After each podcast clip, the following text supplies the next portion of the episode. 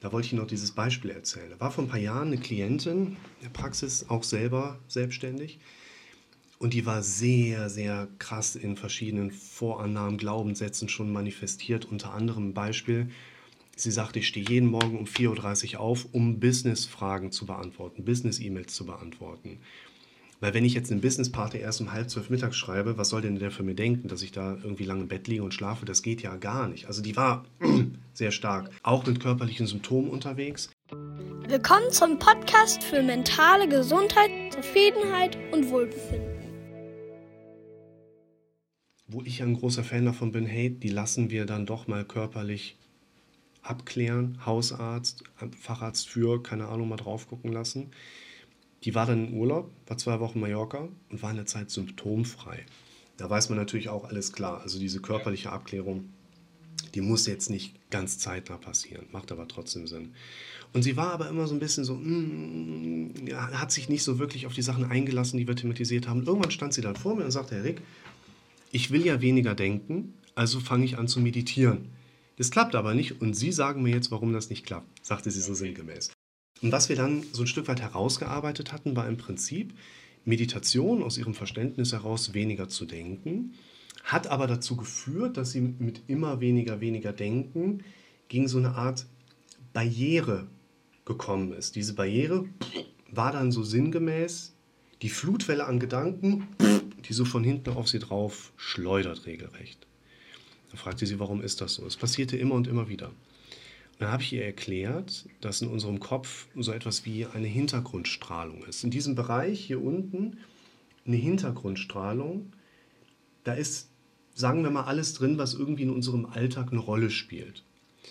Wenn wir uns viel mit Problemen beschäftigen, werden da viele Probleme drin sein. Wenn ich mich gerade viel mit der Urlaubsplanung beschäftige, wird da viel Urlaub drin sein. Also das ist jetzt nicht schlecht oder gut. Das ist einfach ein Querschnitt dessen drin, was für mich einfach eine Rolle spielt. Und was die Klientin versucht hatte, war ja quasi weniger zu denken. Und wenn ich meinen Fokus weniger benutze, selber weniger auf etwas richte, dann geht mein gedanklicher Fokus im zeitlichen Kontext eben in diese Region rein, wo ein Querschnitt dessen auf mich wartet, was im Moment halt so ist. Und in diesem Bereich erlebe ich dann möglicherweise so eine Flutwelle, die so wie auf mich draufgekommt. Die Klientin hat einen Denkfehler mit drin gehabt. Meditation bedeutet ja gar nicht wenig zu denken. Meditation ist ja das genaue Gegenteil. Wir machen einen Gedanken so groß, sodass alle anderen Gedanken keine Rolle spielen. Und das ist ein wichtiger Punkt, wo wir herleiten können, wenn wir unser Gehirn nicht selber benutzen, fängt es an, sich selbst zu benutzen. Das ist auch richtig so und das gehört da auch hin. Nur die Dinge, die wir dann aufgezeigt bekommen in den Automatismen, betreffen ja die Bereiche, die ich sonst vielleicht auch in meinem Leben mit drin habe, problemorientiert sind und dann werde ich wieder mit Dingen konfrontiert, die ich ja eigentlich gar nicht in meinem Leben so drin haben möchte.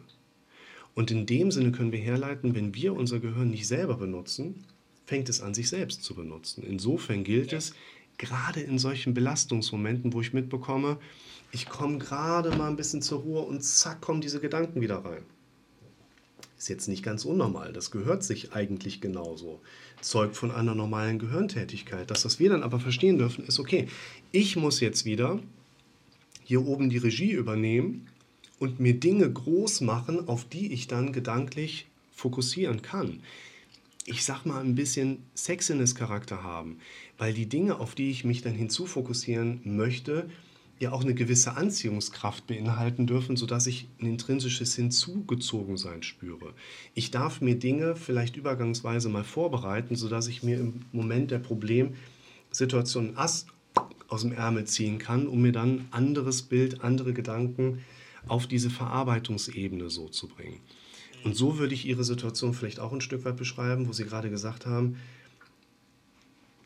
da kommt man so ein bisschen zur Ruhe sinngemäß und zack, kommen diese Gedanken direkt wieder so hochgeschossen.